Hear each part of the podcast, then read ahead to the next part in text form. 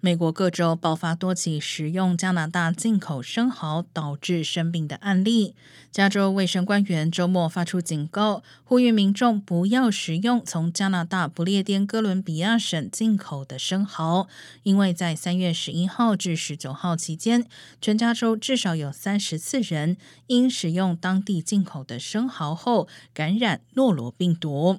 加国官员已关闭多个养殖区，以免造成卫生污染。